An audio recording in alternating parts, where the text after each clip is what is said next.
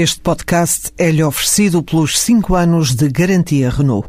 Um líder está sempre à frente do seu tempo. Em alguns casos, 5 anos. Qualidade Renault. 5 anos de garantia ou 150 mil quilómetros em toda a gama.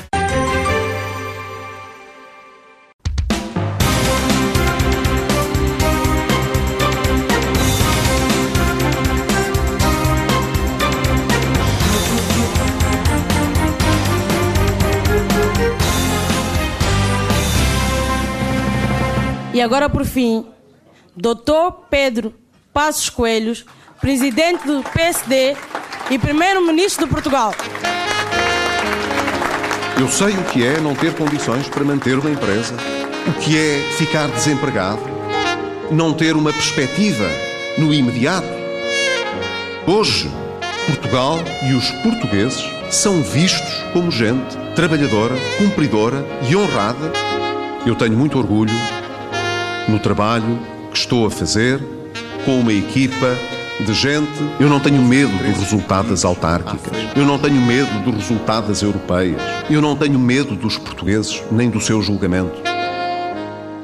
Nós não dizemos que vamos ter o paraíso na Terra. Mas não tenham dúvidas, nós vamos ver um fim para esta crise e vamos começar a recuperar. É o essencial das palavras do Primeiro-Ministro na noite de quarta-feira na Amadora, palavras que surgem aqui embrulhadas pela Alexandrina Guerreiro. Gostos musicais à parte, Pedro Dom Silva, Pedro Marcos Lopes, vamos ao balanço destes dois anos de maioria PSD-CDS. Nessa noite de quarta-feira passavam precisamente dois anos sobre a noite eleitoral de 5 de junho de 2011, mas Passos Coelho, naquele discurso na Amadora, recuou até 2009 para fazer a história dos últimos dois anos de trabalho da maioria. Aliás, Passos passou mais tempo desse balanço precisamente a falar da situação do país antes de ser Primeiro-Ministro do que a fazer as contas à governação. Olhando mais agora para os factos, temos os números do produto, da dívida, do déficit, do desemprego e a queda do investimento do lado dos contras e o déficit estrutural primário, a balança externa, alguma recuperação de credibilidade e também algumas reformas estruturais do lado dos prós. Pedro Marcos Lopes, o, este executivo conseguiu, tal como a música dizia, contrariar as probabilidades? Desculpa, deixa-me só dizer uma coisa. Esqueceste de acrescentar aí o Kenny, o, o Kenny G. não, não era o Kenny G, era mesmo um saxofonista convidado pelo, pela candidatura do PSD à Amadora. Oh, oh Paulo, eu, eu tenho, Lopes. eu já já, como tu sabes, sou um bocadinho avesso aos balanços e o pior balanço, a maior dificuldade que existe, provavelmente, é fazer um balanço destes dois anos, porque nós temos feito o balanço destes anos, ou eu tenho feito o balanço destes anos, todas as semanas aqui. As coisas não se alteraram, não tem tido muitas alterações, nem muitas progressões.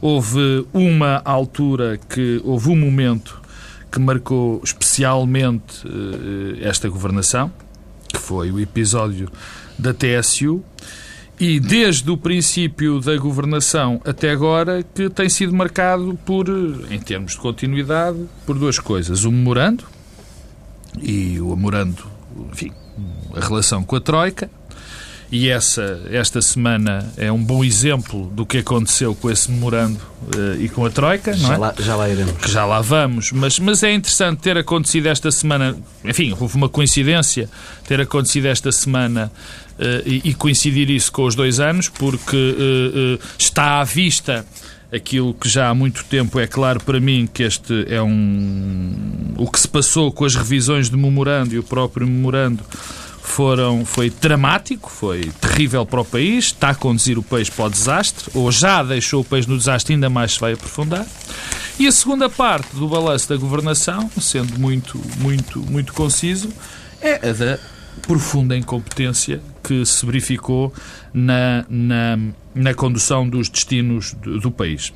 Quanto àquilo, quanto aos resultados, tu já os resumiste, são evidentes, não há um único dado, um único dado que se possa dizer que é positiva nestes dois anos de governação. Não, desculpa, mas eu Porque... sublinhei aqui alguns dados positivos, ou pelo menos não, que são pois, apresentados como positivos não, pelo Governo. São que déficit, tu consideras... Déficit estrutural primário, balança externa... Que tu consideras, eh, que tu consideras positivos, que o Governo pode considerar positivos, mas eu não acho positivos. Ou pelo menos podem ser analisados de outra forma. Por exemplo, e dou-te o caso, na questão do, do, do balanço de bens e serviços Da, uh, ora bem, de facto, as exportações subiram, as exportações têm vindo a subir de uma maneira consolidada nos últimos anos, devido a uma alteração que tem que ser apreciada e que tem que ser valorizada do tecido empresarial português na transformação do padrão das exportações portuguesas, que agora tem uma componente de, de mais-valia muito mais importante do que tinham há uns anos, quando combatíamos eh, eh, basicamente em preço, que neste momento é impensável.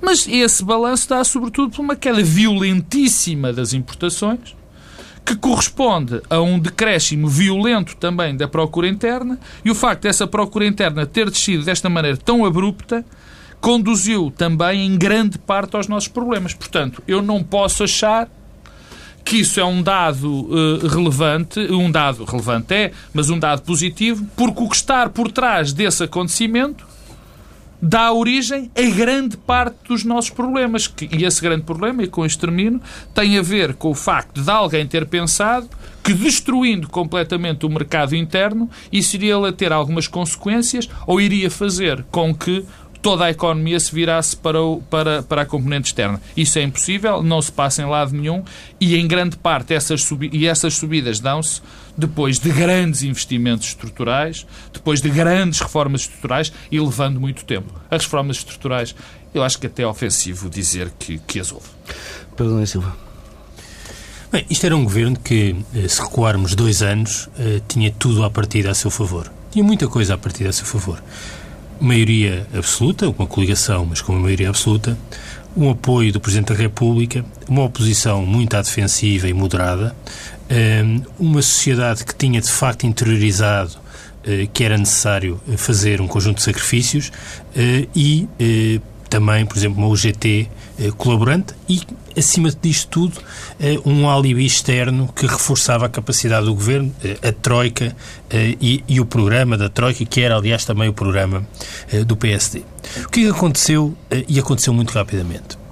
Duas coisas, uma política e uma na esfera orçamental, económica e social, mas que de algum modo se interligam. A política é que muito depressa o governo perdeu completamente eh, a autoridade política, eh, na verdade, eh, por eh, três razões. As mentiras de campanha, o que o, que, o que Passos Coelho fez na campanha eleitoral não, não é explicável, não é compreensível, porque não, nem sequer é útil a Passos Coelho. diminuiu de forma brutal a sua capacidade política como Primeiro-Ministro depois do conjunto de mentiras de campanha. Esta campanha, dizer, os vídeos que passaram esta semana nas televisões, recuperando algumas das imagens da campanha, são de facto eh, aterradores porque eh, é difícil encontrar outro exemplo, não é apenas em Portugal, de alguém que tenha mentido tanto. E nós nunca saberemos eh, se as mentiras foram por eh, impreparação eh, ou por taticismo e por vontade de conquistar o poder a qualquer custo. Provavelmente foi uma combinação das duas coisas, mas em todo o caso teve uma consequência, fragilizou a capacidade política do governo. Depois o, o, a, a permanência de relvas no governo fragilizou também. E finalmente a percepção de que este governo, liderado pelo Ministro das Finanças, não defende o interesse nacional. Ou seja, que é um governo que eh, tem à sua frente alguém que defende os interesses dos credores e não os interesses do país. Portanto, desse lado, eh, do lado político, esta, esta conjugação de fatores fragilizou eh, muito o governo. E depois, do lado das políticas, estamos perante um governo que falhou todos os objetivos, todos os objetivos que tinha definido para si próprios. O que, aliás, teve uma consequência é que foi alterando os próprios objetivos enquanto os ia falhando. Isto começou por ser o governo que ia cumprir as metas do déficit, custo o que custar. Era esse o objetivo e foi isso que nos foi anunciado. Eh, e isso assentava na ideia de um ajustamento muito forte à cabeça e depois a economia começaria rapidamente a crescer. Sabemos hoje que isso não aconteceu. Depois passou a ser o déficit estrutural. Durou muito pouco tempo o tema do déficit estrutural. Era a medida do sucesso. Depois passou a ser o regresso aos mercados. Recuperar da confiança externa. A confiança externa. Eh, e agora já estamos numa outra fase eh, o governo só quer dizer que cumpriu, sendo que esse cumprimento depende sempre de uma revisão sistemática das metas. Portanto, já estamos no domínio totalmente. Eh... Não, o discurso do passado, não te esqueças do discurso Sim, do passado. Sim, e que não, que não havia passado. Mas estava a ser só do ponto de vista das metas e do, e do cumprimento. Eh, eu, eu, eu, aliás, acho que eh, talvez o mais sintomático é que nós evoluímos aqui eh, de um período em que o governo tinha alguma racionalidade na ação e que falhou para um momento em que o governo vive numa grande ilusão. Uma enorme ilusão. Hum, tudo o que se sabe eh, sobre a política orçamental de 2013 e também o que é anunciado para 2014 já é do domínio da ficção. E se antes percebia-se alguma racionalidade na ação do governo, agora deixou de existir. Nada disto faz sentido. Eh, eh, temos o, orçamento retificativo que, não retifica nada, limita-se a ratificar os erros anteriores e que está sempre eh, em revisão permanente. temos os compromissos que são assumidos na Carta à, Troika, que são, não são execuíveis. Há um exemplo que me parece que é, é muito elucidativo e que toda a gente percebe. O governo assumiu um corte de 740 milhões em 2014 com a Caixa Geral de Aposentações. Ora, isso representa cerca de 10% daquilo que é o orçamento total da Caixa Geral de Aposentações. Ao mesmo tempo, o Primeiro-Ministro já disse no Parlamento que não haveria cortes para prestações, para pensões iguais ou inferiores a 600 euros, que são uma, uma fatia importante, e que não haveria cortes superiores a 10%. E que, aliás, nem, nem 10%.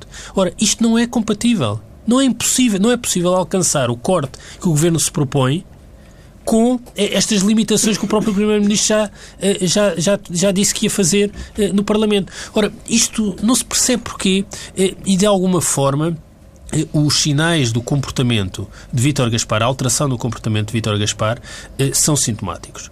Porque, neste momento, Vítor Gaspar anda à procura de uma explicação para aquilo que não consegue perceber. Já tem uma explicação, Pedro. Não, mas é isso que eu ia dizer. É exatamente sobre isso. Não, mas é exatamente sobre isso. repara, o DEL, foi uh, conhecida há um mês e tal. Uh, é um texto que, muito interessante e, e que tem a abrir e a fechar uma espécie de explicação para, o, para a crise portuguesa. E logo nas primeiras páginas diz as causas de, últimas da crise nacional residem na incapacidade de adaptação da sociedade portuguesa às realidades. Sociedade, realidades, não sei o que é isto quer dizer exatamente. Da vida económica da área do euro. Ou seja, há aqui uma explicação. É uma explicação errada mas, de algum modo, tem alguma racionalidade. E era esta a explicação que estava ba na base do programa de ajustamento que o Governo optou levar a cabo nos últimos dois anos. Ora, esta explicação falhou. E agora já passamos para o domínio do irracional. Eh, eh, o, que o Ministro Vítor Gaspar eh, tem andado à procura é de uma explicação. E quando fala, isto já parece um bocado aquelas declarações do Américo Tomás, quer dizer, quando fala uma semana, no, no fundo ele pega no tema da moda. A semana passada falava-se do Benfica, era o Benfica. Esta deixa semana só, é chuva. essa da meteorologia. O investimento no primeiro trimestre deste ano é adversamente afetado pelas condições meteorológicas nos primeiros três meses do ano que prejudicaram a atividade da construção. Fica assim explicado uma quebra que nestes dois oh. anos, salvo erro, já vai nos 30% de acumulado Não, de, ah, de investimento. Há aqui, Pedro Marcos Lopes. Há aqui um, um problema de base. Quer dizer, eu, eu, muito francamente, cada vez me custa mais uh, comentar algumas das frases, e várias frases foram ditas esta semana que suficientemente graves se fossem frases uh, que nós não tivéssemos já ouvido semelhantes mas uh, e portanto já tornam-se tornam-se tornam-se enfim, deixam de ser graves pelo facto de já se tornarem rotineiras. Quer dizer, já, já não as levamos Achas a sério. que vão Imagina... contribuindo para uma anestesia geral? Exatamente. É e repara uma, eh, nota uma coisa. Se no momento eh, se não tivessem havido já outras fases igualmente relevantes, do género somos uns piegas e agora em 2013 isto, isto vai tudo melhorar eh, e o desemprego é uma oportunidade, se nós não, já não tivéssemos essas frases para trás, frases como a que disse este, esta semana Passos Coelho, dizendo que agora nós somos um povo honrado e trabalhador, quase fazendo a comparação com antes não seríamos honrados nem trabalhadores. Eh, uma frase dita em pleno Parlamento, eh, duas frases ditas, aliás, ditas em pleno Parlamento por Vítor Gaspar. A primeira, esta que nós ouvimos sobre as condições meteorológicas e o seu impacto no, no, no PIB português, que, enfim, vão, se vão fazer as delícias dos nossos, dos dizer... nossos, dos nossos humoristas. E a segunda frase, extraordinária, essa sim, muito grave. E essa, e essa vale a pena perder uns segundos com ela, que é quando Vitor Gaspar diz que não, não, o plano não está a correr mal. Está a correr tudo bem. Dizer, não é verdade que o programa esteja a falhar. Não é verdade que o programa esteja a falar. Quer dizer, eh, o que isto demonstra, já é muito difícil fazer a análise disto. Eh, deste tipo de frase e deste tipo de comportamento de Vítor Gaspar e de Passos Coelho, porque é como diria aquele deputado Honório Novo, salvo erro, no, no, Parlamento, deputado do Partido Comunista Português, isto faz lembrar aquela história da, da, mãe que vê os filhos a marchar e há dois, um, dois neste caso, que estão a marchar ao contrário de todos os outros e são esses que estão a marchar bem. Quer dizer, mas mas há aqui algo que o, que o Pedro Adão e Silva estava, estava, falou, ou pelo menos aflorou, eh, eh, tem consequências muito graves, que é o fim da narrativa, o fim das narrativas do governo, o fim de, de, de, um, de uma meta a atingir. Porque nós, neste momento, o governo já não definiu, já não tem definida qual é a meta. Nem o caminho. Quando não se mete, quando não há uma meta, nós também não sabemos o caminho, por definição. E isso leva a uma coisa absolutamente terrível, que são medidas avulsas. São medidas avulsas. Eu, a semana passada, disse aqui uma coisa que que, que, que, me apetece repetir desta vez, que é o que eu sinto no Partido Social Democrata e no próprio Governo é que se vive, eh, agora já não é à semana, é ao dia. Isto, vamos fazer uma medida a ver se isto corre bem, esta semana ou este dia correu bem, esta semana ou esta uh, correu mal, e portanto e vivemos neste, neste, neste, nesta falta de caminho. E, e, há, e há, há uma nota que eu também precisava dar sobre o debate parlamentar de ontem, que tem a ver com os discursos de João Almeida. Já, já lá vamos. Deixa-me dizer qualquer coisa ainda sobre isto da, da não, tem interesse só... para, para a questão do caminho, é? Pedro, não, eu, eu estava só a chamar a atenção, quer dizer, o Governo tinha uma racionalidade na ação e perdeu. Eh, e quando Vítor Gaspar eh, sistematicamente está a recorrer eh, ao Benfica a semana passada, agora à chuva, pegando naquilo que se fala, que as pessoas falam, como dando o exemplo, eu acho que isso é exatamente um sintoma eh, de que está à procura de qualquer coisa que não se sabe já bem o que é nele próprio. Eh. E nas duas, das duas, uma. Eh, ou Vítor Gaspar está a gozar connosco ou está literalmente Lelé da Cuca. Porque isto não é explicável. Não é explicável. Não é isso. Não é, ou, então, ou uma terceira hipótese está a pedir para sair do governo. Agora, quer dizer, um ministro eh, eh, que eh, entrou definitivamente no domínio do irracional, sendo que a resposta sobre a chuva resulta de uma pergunta de um deputado do PS, Pedro Marques, com um conjunto de questões às quais ele não respondeu, como aliás nunca responde, responde. nunca responde. Mas não responder é uma coisa, agora ir gozar é, é, é, outra, porque a sensação que fica é que parece que o Ministro Vitor Gaspar encontrou um paper qualquer em que diz que há evidência robusta eh, que correlaciona eh, eh, o crescimento da pluviosidade em, em três meses consecutivos, desde que controlada a variável latitude, com o crescimento do produto, que é assim que o Ministro Vitor Gaspar fala. E, por exemplo, pode falar de um outro paper em que uma análise significativa de quatro... Olha, tu também davas para fazer uma coisa uma análise, agora também não Uma análise significativa, uma amostra representativa de quatro casos que que eh, revela que a propensão eh, à diminuição do crescimento é tanto maior quanto maior for a percentagem de umidade nas proximidades dos edifícios dos Ministérios das Finanças. Não, é que isto só, isto só para, para mostrar como Está é possível... Está a ser contaminado, Pedro é, é, Mas é, é, que estamos neste, estamos neste domínio. E é curioso, porque eu entretanto li que o, o inquérito que o INE faz à conjuntura e à construção das obras públicas uma das, é, isso também é questionado, a questão do, do, clima. Mas, curiosamente, os empresários do setor o que dizem é que eh, no primeiro trimestre eh, eh de 2013 o obstáculo mais referido para a queda eh, na construção, por 85%, é um, não vi clientes. a insuficiência da procura. Eh, e a dificuldade na obtenção de crédito bancário vem a seguir. E este ministro vem com esta brincadeira da chuva. Será mais fácil prever a procura e o comportamento da procura ou a meteorologia? É, é, muito mais fácil o comportamento da procura. A meteorologia só se pode prever com alguma essa uh, variável com alguma robustez a 5, 6 dias. Mas, oh, oh, oh Paulo Tavares... Deixa-me só fazer uma, uma, pergunta e regressando às palavras de Passos Coelho que ouvimos no, no arranque desta, desta edição do Bloco Central. Nós assistimos nos últimos tempos de Miguel Relvas no Governo a uma atitude de desafio permanente, quer perante o, o, o resto do Governo, quer também uh, perante plateias e locais onde ia. Uh, podemos estar a assistir aqui a um fenómeno semelhante por parte do, do Primeiro-Ministro. Quando ele diz que não tem medo, não tem medo do país, não tem medo das eleições. Uh, não, ainda hoje. Não tem medo dos portugueses, que é a melhor frase, não é? Não, não, os portugueses, entretanto, já mudaram. Nem hoje são gente muito mais honrada não, sim, e trabalhadora do que era. Não, ah, ah, deixa-me deixa é, deixa-me dar um, um, uma pequena chega no que diz respeito a, a, Tu agora falaste uh, em Miguel Relvas. Miguel Relvas teve um, teve um efeito terrível na governação, todos nós o sabemos. Mas, ou aparentemente teve um efeito terrível na governação. O que nós neste momento já sabemos é que afinal Miguel Relvas não era tão responsável pela falta de condução política deste governo, nem tão responsável pelos profundos erros que foram cometidos. Porque os erros de condução política, os erros de comunicação, os erros de estratégia no governo continuaram e até se aprofundaram com a saída de Miguel Relvas. Portanto, eh, se há algum mérito e se há algum, enfim, podemos ter, podemos neste momento eh, até perdoar alguma coisa a Miguel Relvas, é que de facto nada melhorou com a saída de Miguel Relvas. Pelo contrário, em alguns aspectos. Pelo contrário, em alguns aspectos. Agora, esta questão do desafio de, de, de, de Passos Coelho, uh, sabes que te, há duas dimensões nesse desafio. Há uma dimensão externa e há uma dimensão interna.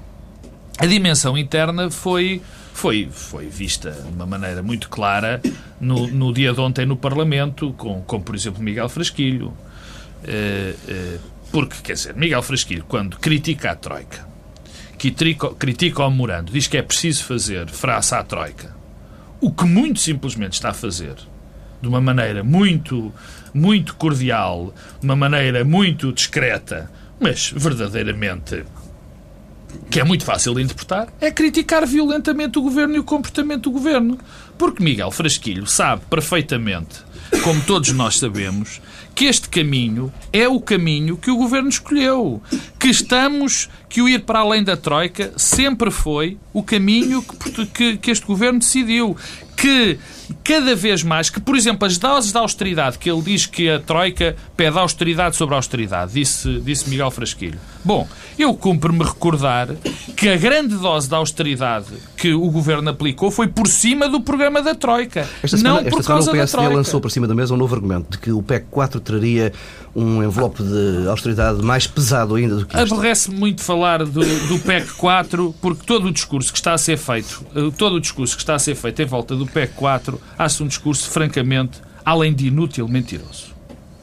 Porque eu não duvido ou duvido ou não duvido, é a mesma coisa que o PEC 4 tivesse resultado ou não tivesse resultado. Eu não estou, não, não sei se o PEC 4 nos ia levar a um PEC 5 ou nos ia levar a um, a um, a um outro tipo de resgate ou ao mesmo resgate. Há uma coisa que eu sei. E eu acho que, passados dois anos, acho que não é sequer honesto dizermos que não se sabe, quando agora se diz que o governo não devia ter caído. O facto é que nós sabíamos naquele momento não havia o mínimo de condições políticas para o governo se manter. Isso é evidente na altura. Do CDS ao Partido Comunista Português, passando por parte importante do Partido Socialista, toda a gente queria que o governo caísse. E não sem esquecer o Presidente da República. No fundo, pode ter sido uma consequência da queda do governo o, o, o, a questão do resgate e o memorando daquela maneira. Mas que não havia, objetivamente, condições políticas para o governo se manter, claro que não havia. Agora, deixa-me retomar e peço desculpa, Pedro da Silva. A parte da questão interna, quando o Passos Coelho faz estes, tem estes, uh, enfim, este discurso forte, é muito para dentro do partido também, porque ele já percebeu que dentro do partido as coisas estão muito complicadas, e em termos externos, é tentar tomar uma atitude que provavelmente ele pensa que é bem vista perante as pessoas. É do homem corajoso, o homem que está disposto a enfrentar todas as dificuldades e que não tem medo de eleições. Ora bem, mas esse período já passou há muito para o senhor uh, Primeiro-Ministro, porque acho que já ninguém aceita ou pelo menos reconhece capacidade para que o Primeiro-Ministro reverta esta situação. Pedro da Silva. Bem, eu julgo que há aqui duas uh, questões uh, distintas. Uma é uh, a parte do discurso de Passos Coelho na quarta-feira e as declarações hoje ao Expresso. O outra são as clivagens dentro da coligação. Quanto à, à, à, contradição, eu acho surpreendente que o Primeiro-Ministro, por um lado, depois do que se lixem eh, as eleições, eh, tenha agora eh, vindo dizer que se vai recandidatar e uma coisa pior que disse na quarta-feira, que de algum modo ligou os atos eleitorais todos. O que, a última coisa que eu imagino que os autarcas do PSD desejavam era que Passos Coelho dissesse que não tinha medo dos resultados das autárquicas, porque de algum modo está aqui a criar o contexto para uma leitura nacional eh, do resultado das autárquicas. O discurso de quarta-feira tem. Aliás, ele, eh, ele não, não trava essa leitura nacional e não, ele, ele sublinha, mesmo. sublinha isso mesmo. E depois, eh, esta declaração hoje ao expresso, nas várias dimensões, é interessante porque isto não é uma entrevista, portanto, parecem umas declarações feitas assim, en passant, mas em que acaba por dizer muito mais coisas do que normalmente diria numa entrevista mais, num formato mais controlado. Ehm, por um lado, anuncia que se vai recandidatar. Eu, quer dizer, a questão é saber Pedro, se este governo dura até ao fim. Se o, Presidente, se o Primeiro-Ministro dissesse que não se recandidatava. Não, Até notícia, aí, agora, notícia é qual, esta distância ao Primeiro-Ministro estar a falar disso. O Desculpa que é que, que poderá provocar? Ora, é essa a pergunta que eu queria fazer. Por causa da questão interna que, e externa. Porquê a necessidade de reforçar esta ideia? Reforçar agora, essa ideia, essa distância, depois de ter dito esta semana que eh, as eleições estavam todas ligadas. É que foi isso que disse. Portanto, começou, ao contrário de tentar separar os atos eleitorais, ligou-os todos e anunciou já que se candidatava para o próximo. Depois tem estas coisas sempre muito interessantes, que é eh, agora é que vai tudo mudar, não é? Quer dizer, eh, novamente recuperando as imagens que passaram dos dois anos eh, de, desde as eleições esta semana, um dos vídeos que julgo que foi num noticiário assim que eu vi, tinha esse lado curioso que era todos os anos para as escolhas dizer que para o ano é que a economia ia mudar. Desde e agora no Pontal Expresso volta a dizer, Não, não há crise que é dure sempre. vez. Já é a última vez antes disso já tinha acontecido. Não há crise que dure sempre.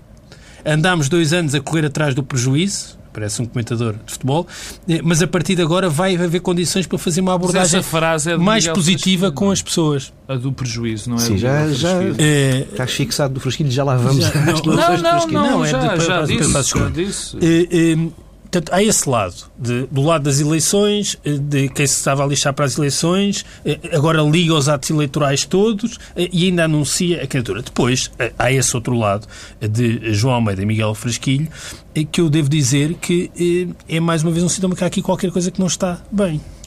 Eh, É que nós estamos perante uma clivagem, uma fratura, mesmo no seio da coligação e do poder.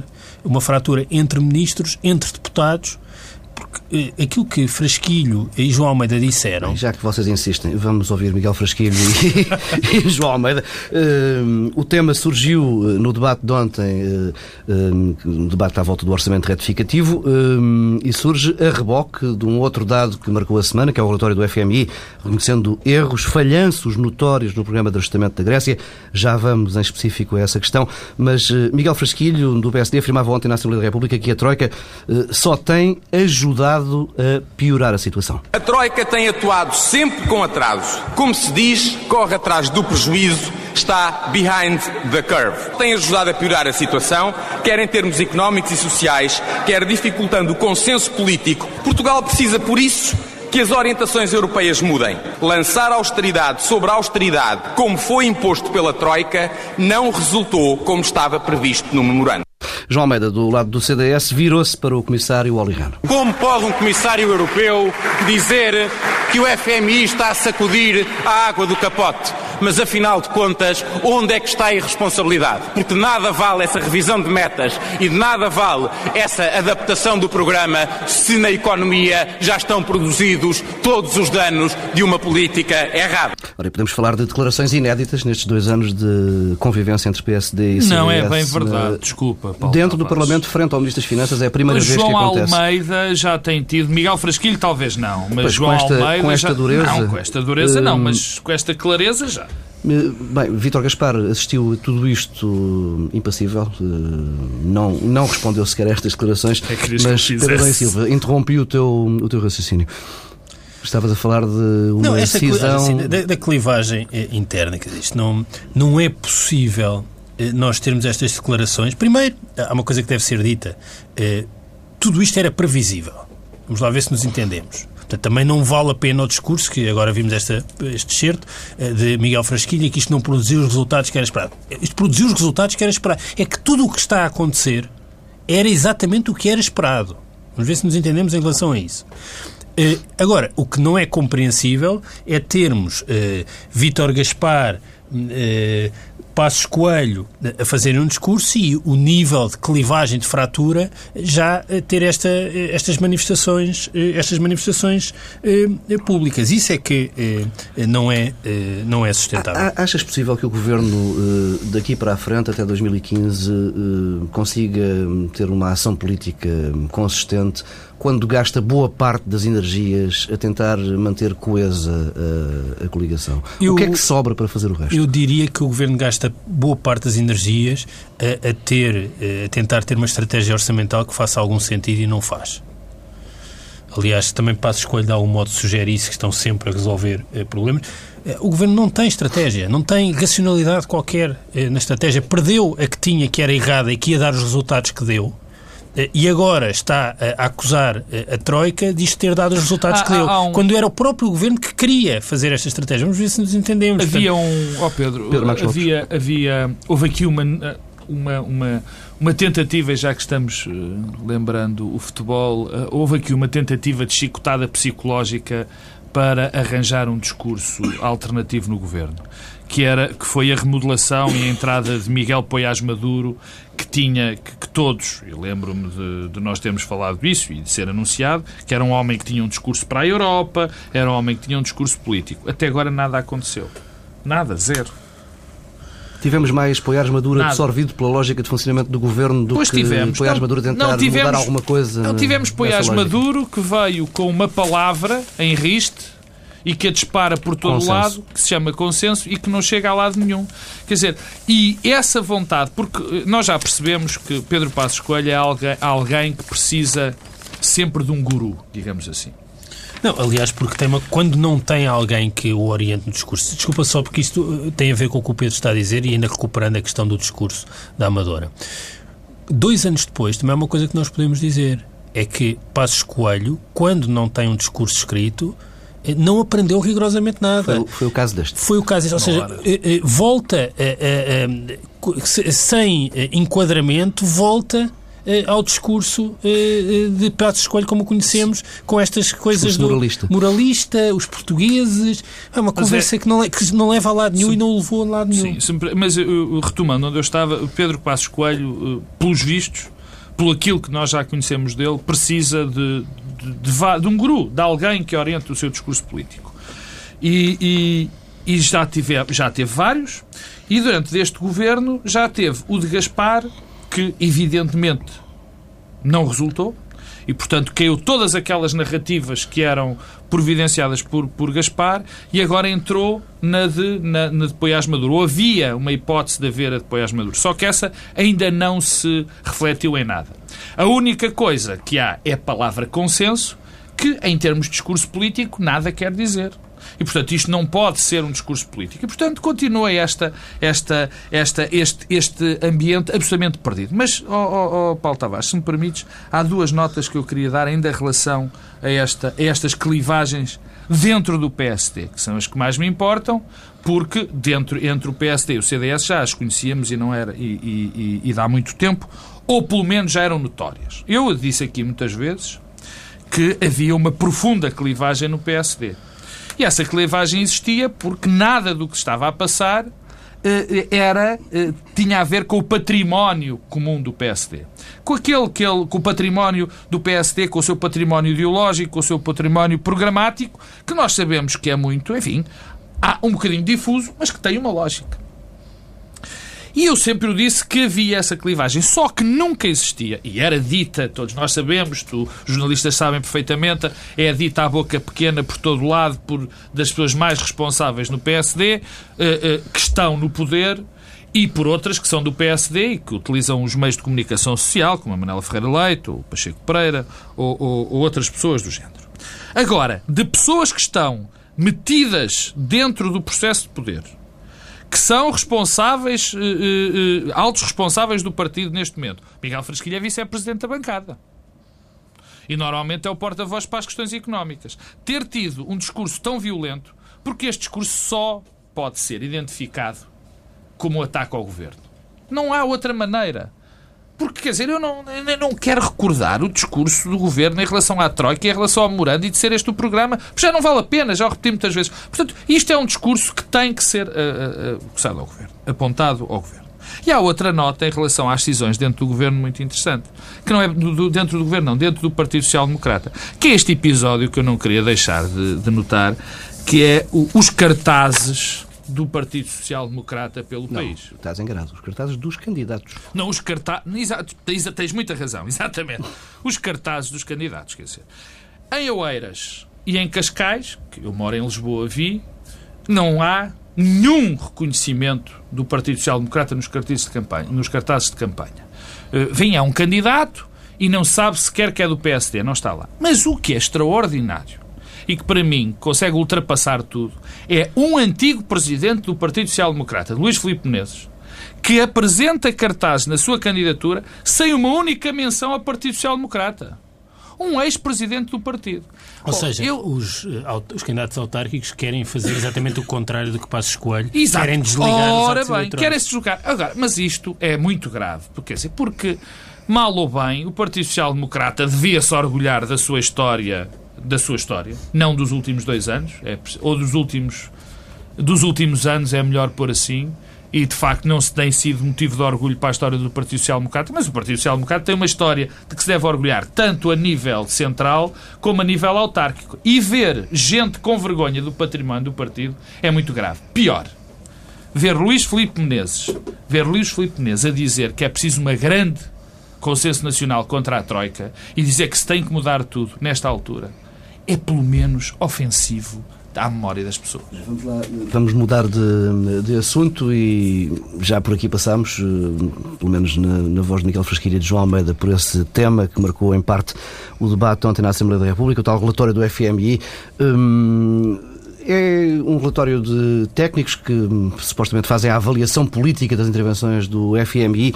Hum, foi desvalorizado por uns, sobrevalorizado por outros um, aponta falhanços notórios ao programa de ajustamento na Grécia, um, diz que a reestruturação da dívida devia ter sido feita logo em 2010 e não em 2012, porque a dívida em 2010, quando tinha já valores do, de relação com, com o PIB grego muito próximos daqueles que Portugal tem neste momento, era insustentável. Um, diz que houve um atraso nesse haircut, nessa reestruturação da, da, dívida grega, que passou o custo para cima dos contribuintes europeus. Um, tem provocado este relatório trocas de palavras uh, algo violentas entre FMI e Comissão Europeia. Um, Pedro da Silva, já vimos de tudo nestes últimos dois anos, mas uh, isto já é passar para um, para um outro nível. Uh, como é que se comenta algo assim? Sabendo o que é que se passou na Grécia nos últimos três anos, Olha, eu vou ser muito sincero, acho que aquilo que o FMI nos diz, ehm, e nos diz sobre eles próprios, é que uh, são uh, um bando de idiotas, uh, de aldrabões e que fazem engenharia social. Não tem outro nome. Para sermos claros a isto. Porquê é que são idiotas? Porque não percebem nada do que se está a passar. Uh, o, o, relatório uh, diz uh, que subestimaram o impacto recessivo das medidas, aliás, a coisa que já foi dita várias vezes. Porquê é que são aldrabões? Porque reconhecem que o programa grego foi desenhado para salvar, para tentar salvar os bancos do centro, prejudicando e sacrificando a Grécia e o resto da periferia. e, portanto, a ideia não era ajudar a Grécia, mas salvar os outros garantir que era possível fazer uma reestruturação mais tarde. Eh, e só há efeito contágio Olhar, olhando retro, retroativamente, só há efeito de contágio porque o BCE resistiu e resiste até à última a ser um financiador do último recurso e, portanto, eh, o lado eh, da idiotice é esse. Aldrabões porque reconhecem que fecharam os olhos violando critérios definidos pelo próprio FMI. Pois há aqui um lado que é... A Grécia, a Grécia não cumpria, na altura, três dos quatro pois. critérios exigidos para ter ajuda externa. É, portanto, é, a maldrabice e temos também o lado que é uma instituição internacional, o FMI, a mostrar como é que as instituições europeias funcionam. E isto eh, mostra-nos eh, eh, que estamos exatamente colocados onde, num lugar onde, na verdade, nunca saímos, que é a Europa à beira de um precipício. Hum, eu, eu, eu, diria que há uma coisa que, eh, que vale a pena eh, recordar eh, sobre a Grécia. Originalmente, a Troika dizia que o produto na Grécia ia contrair 2,6% em 2010. E depois recuperaria, recuperaria, em 2011 já cresceria 1,1% e 2,1% em 2012. até agora já caiu 25 pontos percentuais. Que gente é esta? Como é que é possível continuar a tolerar recomendações destes senhores, do senhor Olli Rehn, o Sr. Olli Rehn, o, o, o, um, um, conhecido colunista do Daily Telegraph, dizia que eh, o Sr. Olli Rehn eh, deveria ser condenado por crimes contra a economia. Não é Brinca... esse colunista não era propriamente um homem de esquerda. Não, Aliás, pelo contrário. O Telegraph não é propriamente um jornal de esquerda. A impunidade de tudo isto e, e o lado sacrificial que, que, da Grécia, mas também de Portugal, dizer, continuamos, continuamos na verdade, porque isto também o que mostra este relatório, é que eh, estes idiotas aldrabões depois, nas políticas concretas, fazem todos estes meia-culpas, mas nas políticas concretas nada muda. O Sr. Selassie virá aí daqui a uns dias e continuará tudo uh, igual. Portanto, nada muda. Ou seja, os erros conceptuais mantêm-se, mas nas respostas políticas nada, nada, nada muda. E, portanto, o FMI o que nos continua a oferecer é o mesmo uh, historial de falhanços de sempre, das últimas duas décadas. O FMI não tem um caso, um para mostrar, não tem um caso de sucesso para mostrar nas últimas duas décadas. E, portanto, se somarmos isto, a esquizofrenia institucional, quer dizer, isto tudo é, é de facto, é, é assustador, é aterrador. Há uma parte interessante, há uma parte interessante deste, deste, deste relatório, que é quando se nota eh, que, enfim, havia aqui um, problema que, que, que, realmente não foi, se calhar, muito, muito bem, muito bem eh, eh, ponderado, que era o facto de, de haver uma moeda única, portanto, no facto de se poder uh, tocar numa moeda. Quer dizer, é, é, é, de facto notável. Que é o ponto de partida do problema. Sim, quer dizer, quer dizer que é o ponto de partida de, de, todo, de todo o problema. Quer dizer, de todos os programas que nós, nós conhecemos do FMI na, no, no, no, princípio dos anos 80, basicamente o grande, a grande pedra de toque dos programas era a questão da desvalorização cambial. Quer dizer, portanto, ficou tudo na mesma com esse pequeno detalhe. Com esse pequeno detalhe. E, claro, que, que deu o que deu. Eu, eu, eu também eu tenho. Uh, extraordinária dificuldade em, em, em perceber como é que as pessoas e como é que os governos ainda aturam sequer uh, uh, esta situação. Quer dizer, porque o que está demonstrado uh, no comportamento do FMI, da Comissão Europeia, no BCE, é não só uma profunda incompetência, porque os resultados estão à vista, uma profunda incompetência na própria execução ou nas próprias propostas de políticas que eles próprios defendem, mas, sobretudo, eh, eh, a capacidade que esta gente tem de brincar com a vida das pessoas. Porque o que está aqui em causa, eu não, não, não o, o que aqui está em causa é que estes indivíduos, é que estes indivíduos brincaram com comunidades inteiras, levaram empresas à falência e destruíram o futuro de grande parte das comunidades. Isso é indesculpável. Fica por aqui esta edição de Bloco Central. Regressamos na próxima semana, à mesma hora.